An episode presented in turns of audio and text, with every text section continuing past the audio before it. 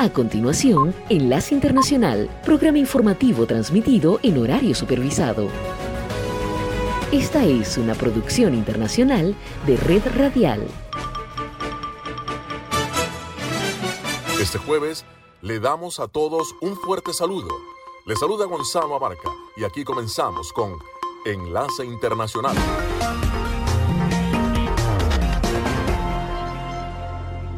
Damos la bienvenida a todos aquellos oyentes de Enlace Internacional. En esta franja nocturna estamos hablando de noticias internacionales, algunas entrevistas y un poco de música.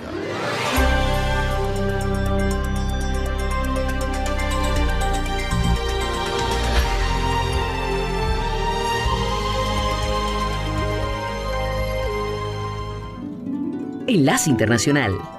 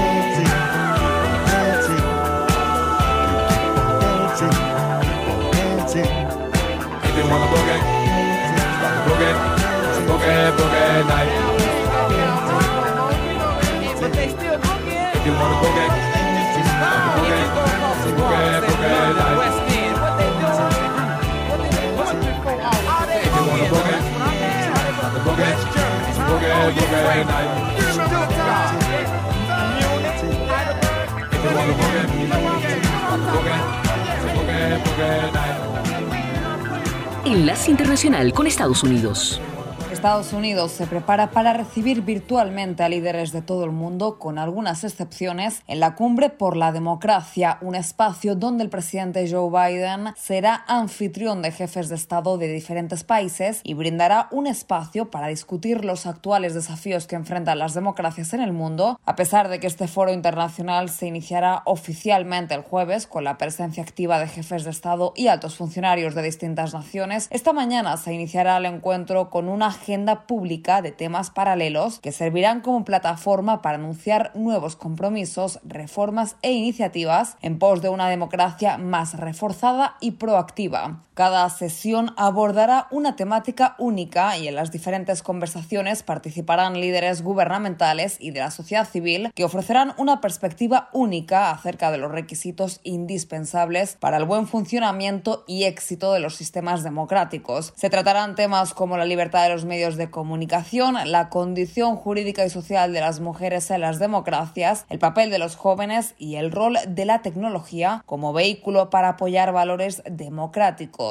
En tanto, desde la administración Biden esperan que en el momento actual de fragilidad para las democracias y cuando, según aseguran, aparecen nuevas formas de gobierno que amenazan los sistemas democráticos, esta cumbre servirá para fortalecer los cimientos del único sistema político que defiende las libertades individuales y la soberanía del pueblo. El secretario estadounidense de Estado, Anthony Blinken, ofreció detalles al respecto.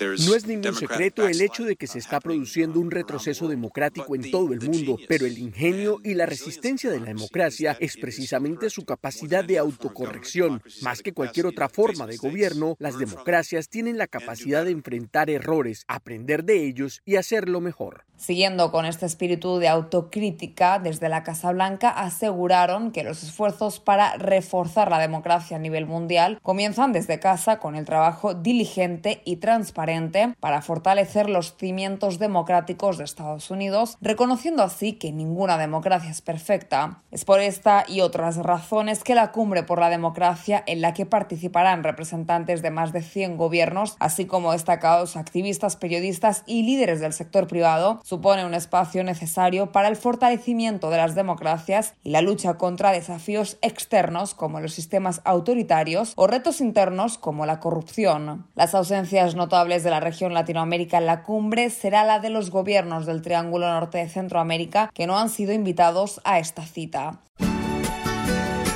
Feliz Navidad les desea a todos sus oyentes Enlace Internacional.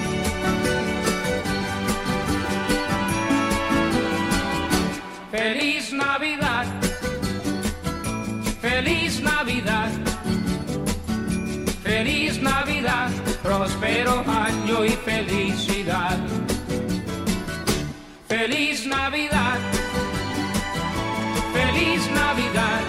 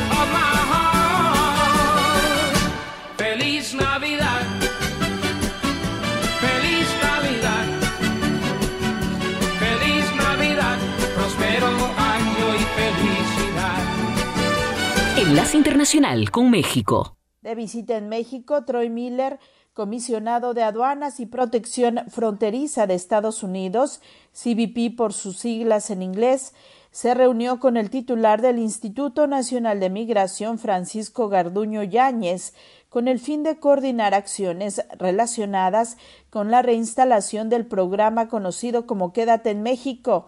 Tras el encuentro, autoridades mexicanas informaron en un comunicado que México no aceptará a la población considerada vulnerable que no tenga un citatorio para acudir a su audiencia en la Corte Migratoria o bien cuya solicitud de refugio no haya sido aprobada.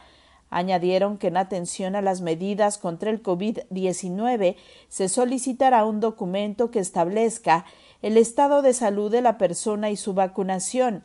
El documento indica que la suma de esfuerzos entre instancias migratorias se sustenta en el respeto y la salvaguarda de los derechos de quienes esperan en suelo mexicano una resolución a su petición de asilo en territorio estadounidense, mientras en diversos puntos de la frontera norte se vivió incertidumbre y desconcierto ante la falta de claridad sobre el procedimiento, así lo reportaron medios locales. El investigador del Colegio de la Frontera Norte, José María Ramos, advirtió que si bien se calcula que en Estados Unidos hay 25 mil personas en espera de una resolución sobre su situación migratoria, se prevé que solo sean trasladados a México aquellas personas que recién presentan su solicitud de asilo. Hay mucha incertidumbre acerca de las cantidades, acerca de las personas que serían regresadas, en este caso a México. Mi estimación es que habría cuando menos unas 25 mil que, están en Estados Unidos y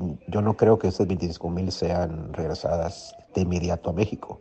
Eh, da la impresión que se estaría aplicando para los nuevos para los nuevos solicitantes de asilo y por eso son las cantidades relativamente pequeñas que se están que se están dando, ¿no? Creo que 100 en Tijuana, 150 en Ciudad Juárez, etcétera, ¿no? De acuerdo con organizaciones no gubernamentales y autoridades mexicanas, hasta este martes no había grupos de migrantes que ya hayan sido trasladados a México. Enlace Internacional.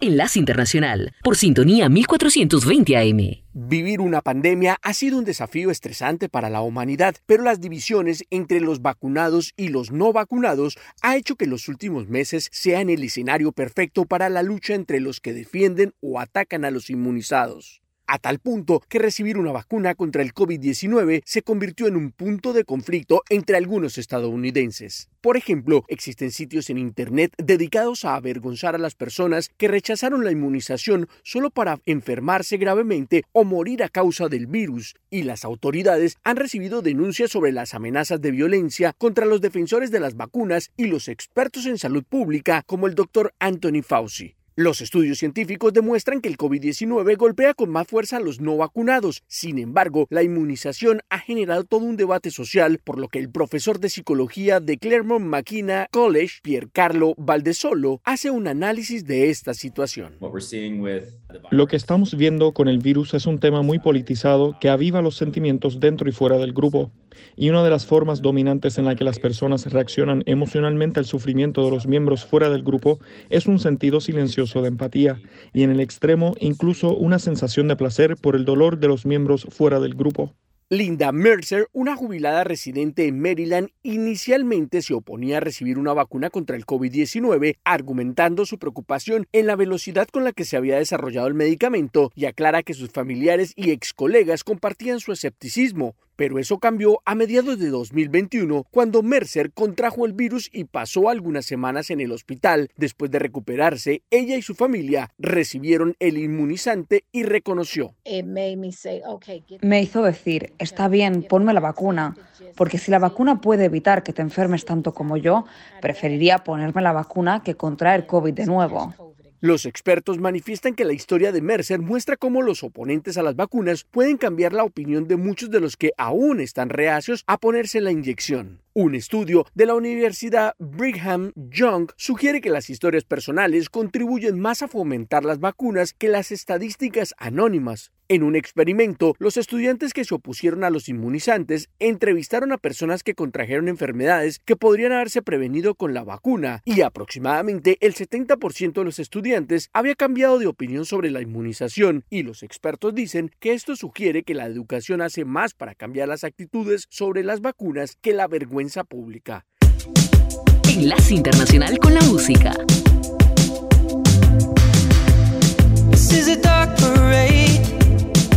Another rough patch to rain on, to rain on. I know your friends may say this is a cause for celebration. Hip hip hooray,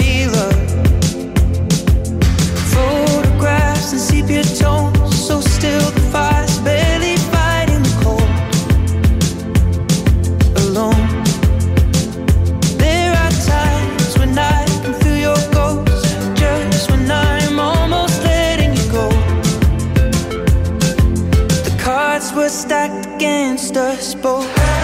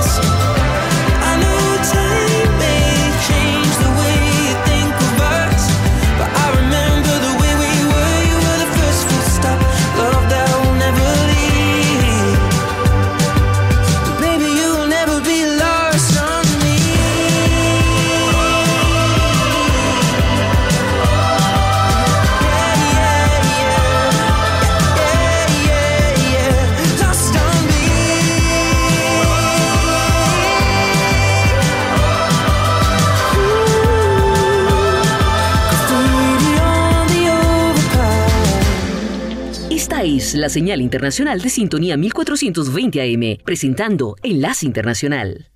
Seis integrantes de una banda criminal que opera en la frontera entre México y Estados Unidos fueron acusados por la Fiscalía de Los Ángeles de los presuntos delitos de extorsión y asociación delictiva para secuestrar a nueve personas exigiendo un rescate a sus familiares en Estados Unidos y que terminó con la muerte de seis de ellos. A través de un comunicado, las autoridades informaron que este grupo delictivo habría secuestrado a estas personas y pese a que el rescate por algunos de ellos fue pagado, asesinaron a seis de los rehenes. Los hechos que ocurrieron entre enero y abril de este año serían responsabilidad del presunto líder de la banda criminal cuya sede está en Tijuana, Germán Yera Hernández, de 37 años, y sus cinco cómplices, que utilizaban engaños para citar a personas a reuniones y al llegar a la cita eran violentamente retenidos para luego exigir a sus familiares un rescate a cambio de su vida. El informe también destaca que muchos de los secuestrados que no tenían familiares que pudieran pagar el dinero exigido eran brutalmente asesinados. Entre las víctimas se reportan algunos estadounidenses. Unos de ellos, según las autoridades, fueron citados por delincuentes a un club nocturno en Tijuana y allí fueron retenidos para luego ser asesinados al no tener dinero para pagar su rescate. Y otros estadounidenses que se disponían a visitar a un familiar en Tijuana también fue asesinado. El informe enfatiza en el caso de un hombre asesinado luego de que su hijo pagara el rescate de 25 mil dólares exigido por los delincuentes en la ciudad de San Isidro, muy cerca de la frontera con Tijuana. Por el momento, los acusados están retenidos en México donde enfrentan cargos adicionales, pero si son declarados culpables por la justicia estadounidense, podrían enfrentar la pena de muerte o cadena perpetua sin posibilidad de libertad condicional. Las autoridades reiteraron sus recomendaciones tanto para migrantes como para ciudadanos estadounidenses para no arriesgar la vida visitando las zonas conflictivas y no acudir a reuniones con personas que no conocen. Enlace Internacional.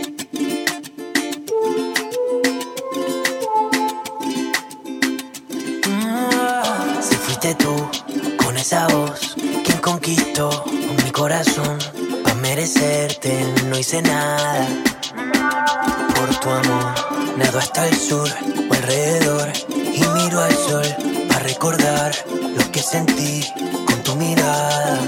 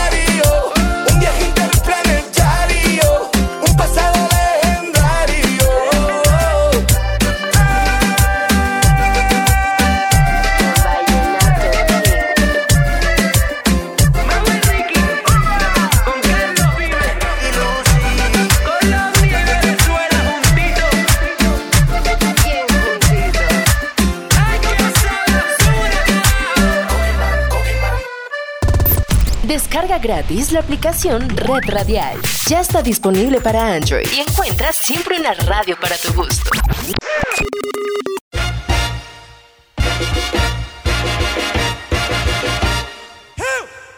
En 1995, Gabriel García Márquez creó en Cartagena la Fundación para el Nuevo Periodismo Iberoamericano.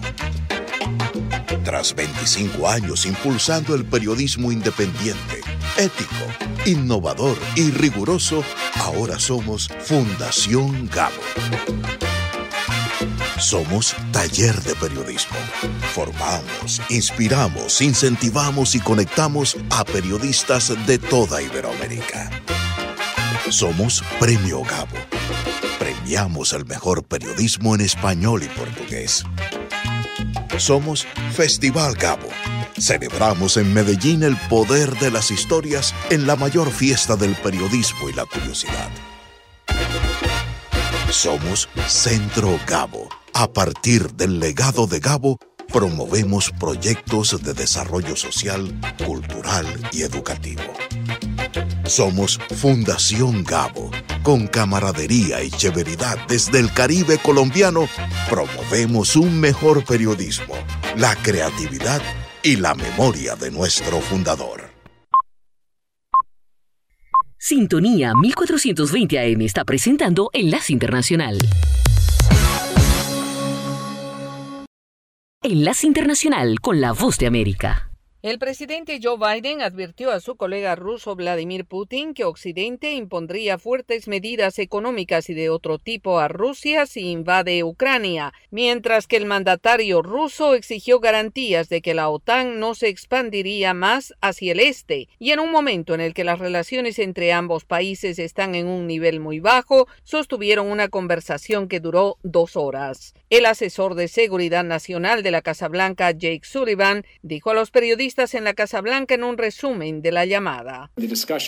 La discusión entre el presidente Biden y el presidente Putin fue directa y sencilla. Hubo mucho toma y daca. No hubo movimiento de dedos, pero el presidente fue muy claro sobre la posición de Estados Unidos en todos estos temas. Creemos desde el comienzo de esta administración que no hay sustituto para el diálogo directo entre líderes y eso es cierto con creces cuando se trata de la relación entre Estados Unidos y Rusia. Por su parte, el Kremlin dijo que el presidente Putin le dijo a su colega Joe Biden que mal poner toda la responsabilidad sobre los hombros de Rusia por las tensiones actuales y reiteró que Moscú ha expresado una creciente irritación por la ayuda militar occidental a Ucrania, una ex república soviética que se ha inclinado hacia Occidente desde que una revuelta popular derrocó a un presidente prorruso en 2014, provocando lo que Moscú llama una expansión progresiva de la OTAN. Sobre los próximos pasos a seguir luego de esta conversación entre ambos mandatarios, el asesor Jake Sullivan destacó.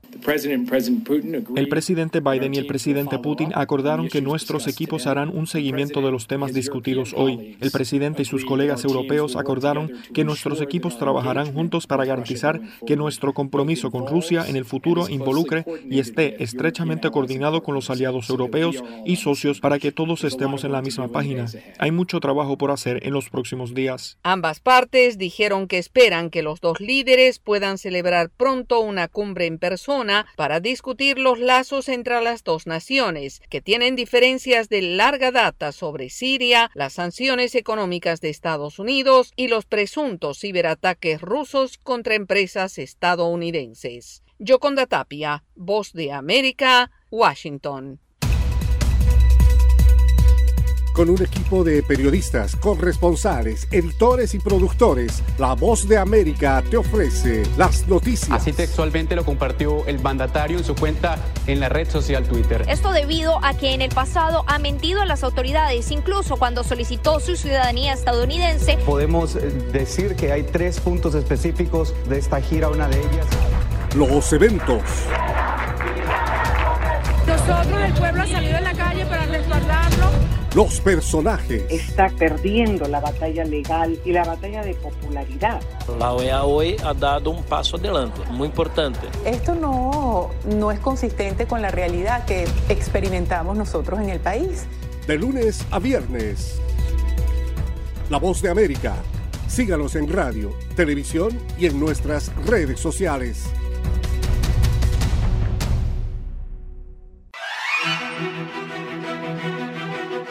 De lunes a viernes, La Voz de América te ofrece Conversando con la Voz de América. Saludos desde Washington, soy Yoconda Tapia y estamos en Conversando con la Voz de América. Un diálogo con los protagonistas de las noticias. Eso no son negociaciones, eso es una farsa. De lunes a viernes, a través de nuestras afiliadas en la región. Conversando con la Voz de América.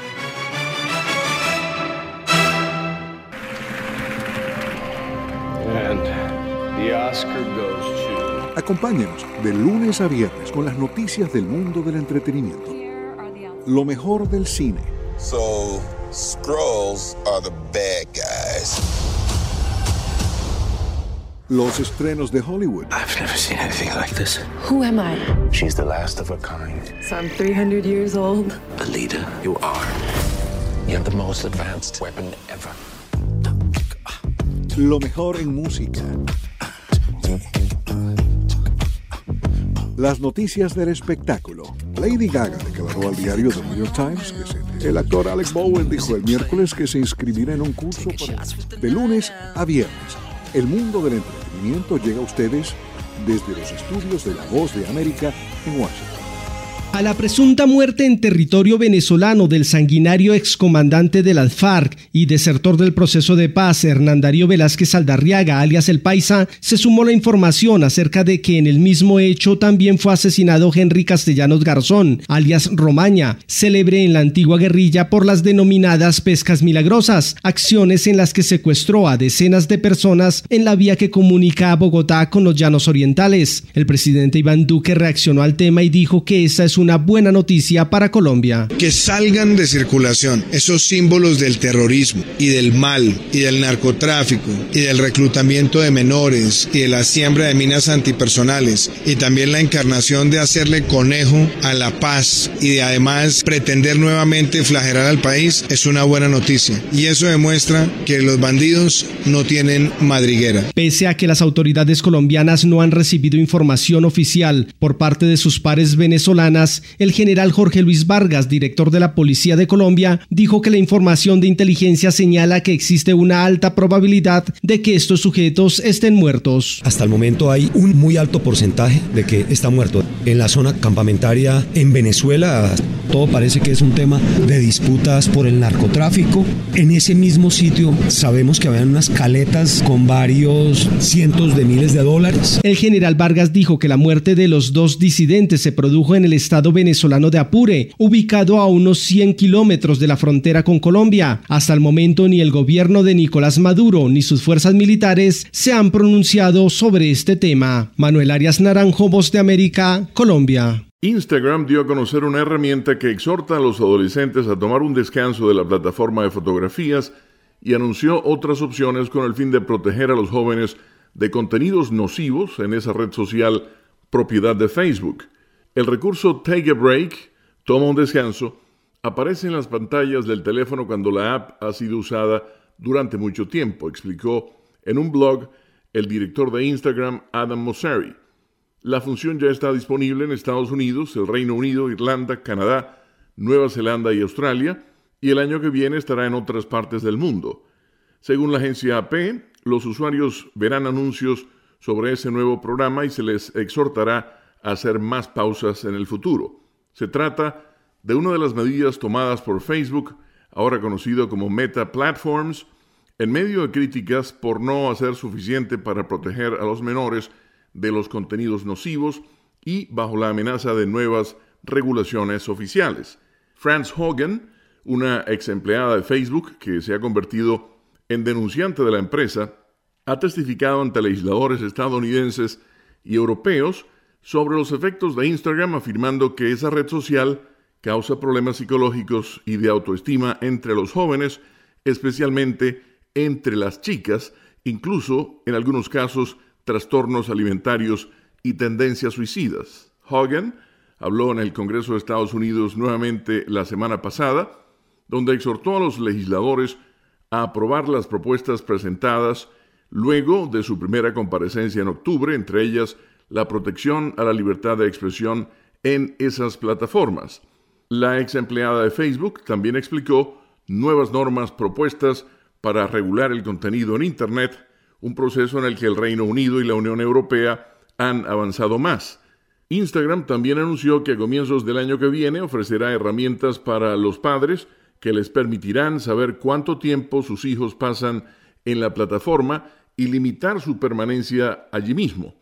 Instagram, por otro lado, indicó que está trabajando en mecanismos para evitar que una persona etiquete o mencione a un adolescente que no los está siguiendo para animar al usuario a hacer otras cosas si han estado viendo información sobre un solo tema por mucho tiempo y medidas más estrictas sobre los mensajes, hashtags y cuentas recomendadas a fin de evitar la propagación de contenidos nocivos o sensibles. Leonardo Bonet, Voz de América, Washington. Enlace Internacional. You know sometimes I think about but I never fall again. Uh-huh. Yo no te quisiera olvidar, pero contigo es todo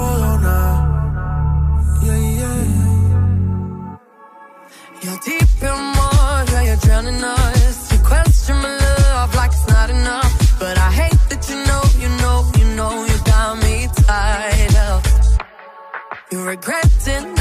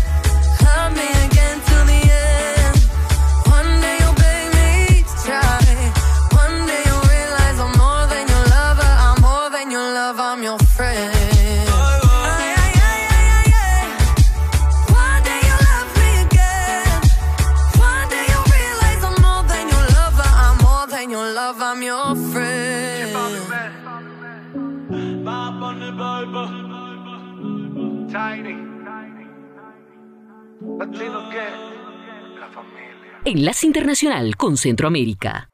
A cinco días de las elecciones generales realizadas en Honduras y de conocerse los resultados preliminares que aún hoy mantienen como virtual ganadora Xiomara Castro de Celaya del Partido Libertad y Refundación Libre, toda vez que el último boletín de cómputo del Consejo Nacional Electoral revela que superó el millón de votos con más del 60% de las actas escrutadas. Ana Paola Hall, consejera del organismo electoral, dijo que los resultados preliminares responden a que el sistema de digitalización de las actas fue clave y recordó que de acuerdo con la ley tienen 30 días para entregar los resultados finales. lo mide el pueblo y el pueblo está satisfecho y en paz. No hubo incidentes de violencia. Hubo un proceso pacífico y ejemplar con el 70% de participación, cuestión que no se había dado en cuánto tiempo. Creo que desde que retornamos al orden constitucional estamos frente a un proceso del cual las hondureñas y los hondureños debemos sentirnos orgullosos. los resultados de presidencial un 100%? Esperemos que a la brevedad posible. Somos los más interesados definitivamente en poder terminar sobre todo este nivel electivo. Con estos resultados, finalmente el presidente Juan Orlando Hernández reconoció el triunfo de Xiomara Castro. Los resultados reflejan que la señora Xiomara Castro ganó las elecciones. Quiero felicitarla por este medio, por su triunfo electoral. Mi gabinete seguirá trabajando con responsabilidad hasta el cierre del actual periodo constitucional. Y desde ya he conformado un equipo de transición que facilite al nuevo gobierno asumir labores en tiempo y forma. Confío que las nuevas autoridades continuarán consolidando los avances que esta administración ha alcanzado en los últimos ocho años. Vamos a continuar con el combate contra la pandemia. No podemos bajar la guardia, más ahora que nos acecha una nueva cepa. En cuanto a los resultados de la elección para diputados en el Congreso Nacional, el Partido Libre aún no alcanza el objetivo de obtener la mayoría. Hasta ahora tiene 51 de 128 representantes, manteniéndose como primera fuerza, pero sin la mayoría necesaria para la toma de decisiones importantes. El Partido Nacional, de oposición, tiene 40 diputados y los restantes corresponden a partidos minoritarios. El analista político Olvan Valladares valora que para mantener el equilibrio político, ninguno de los partidos debería obtener el control. Es sumamente delicado y es muy importante para la vida institucional del país. Un Congreso de la República como el que acabamos de tener y que está vacando en próximo enero, no se puede, no se puede repetir en este país. Ellos son responsables directa e inmediatamente también de todos los problemas que hemos tenido, todos los atrasos, las pandemias, el mal manejo de la administración pública. Por otra parte, la virtual ganadora de las elecciones, Xiomara Castro de Celaya, sostuvo una reunión con la encargada de negocios de la Embajada de Estados Unidos en Honduras, Colin Hoy, y reiteró el compromiso de su país de trabajar con el nuevo gobierno que iniciará su gestión de cuatro años el 28 de enero de 2022. Feliz Navidad les desea a todos sus oyentes Enlace Internacional. Oh, in a little while from now, if I'm not feeling any less sour, I promise myself to treat myself and visit a nearby tower. And climbing to the top, will throw myself up. In an effort to make it clear to whoever what it's like when you're shattered, left standing in the lodge at a church where people say, My God, that's tough. She stood him up. No point in us remaining. We may as well go home as I did on my own alone again. Naturally. Think that only yesterday. I was just cheerful, bright and gay. Looking forward to, well who wouldn't do? The role I was about to play. But as if to knock me down Reality came around. And without so much as a mere touch Cut me into little pieces Leaving me to doubt. Talk about God and His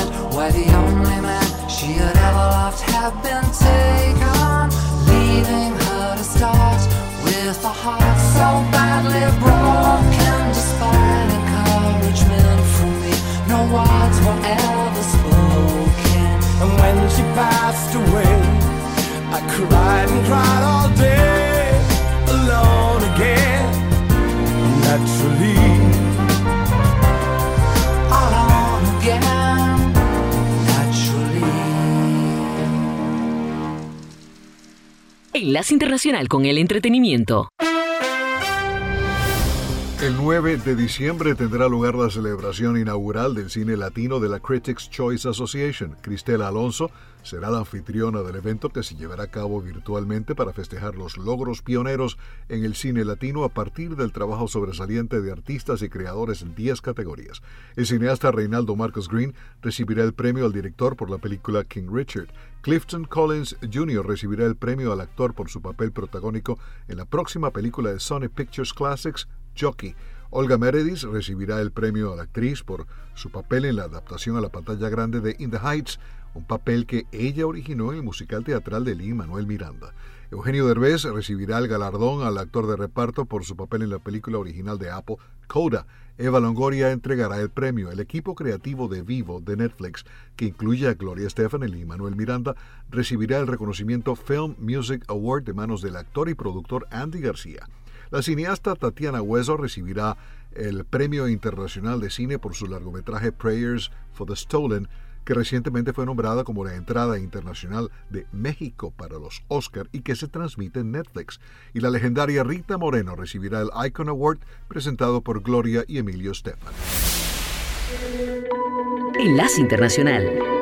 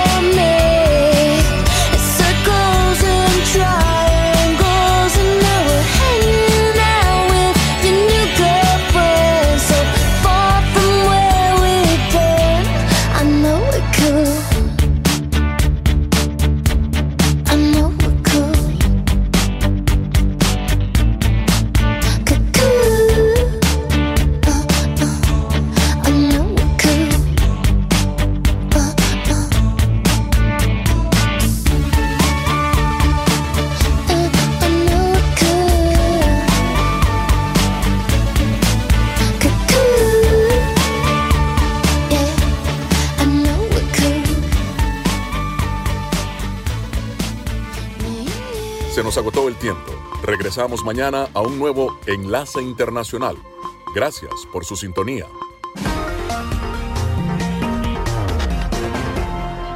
www.redradial.co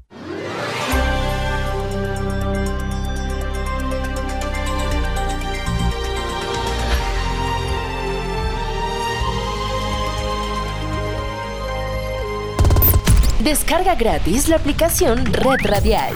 Ya está disponible para Android y encuentras siempre una radio para tu gusto.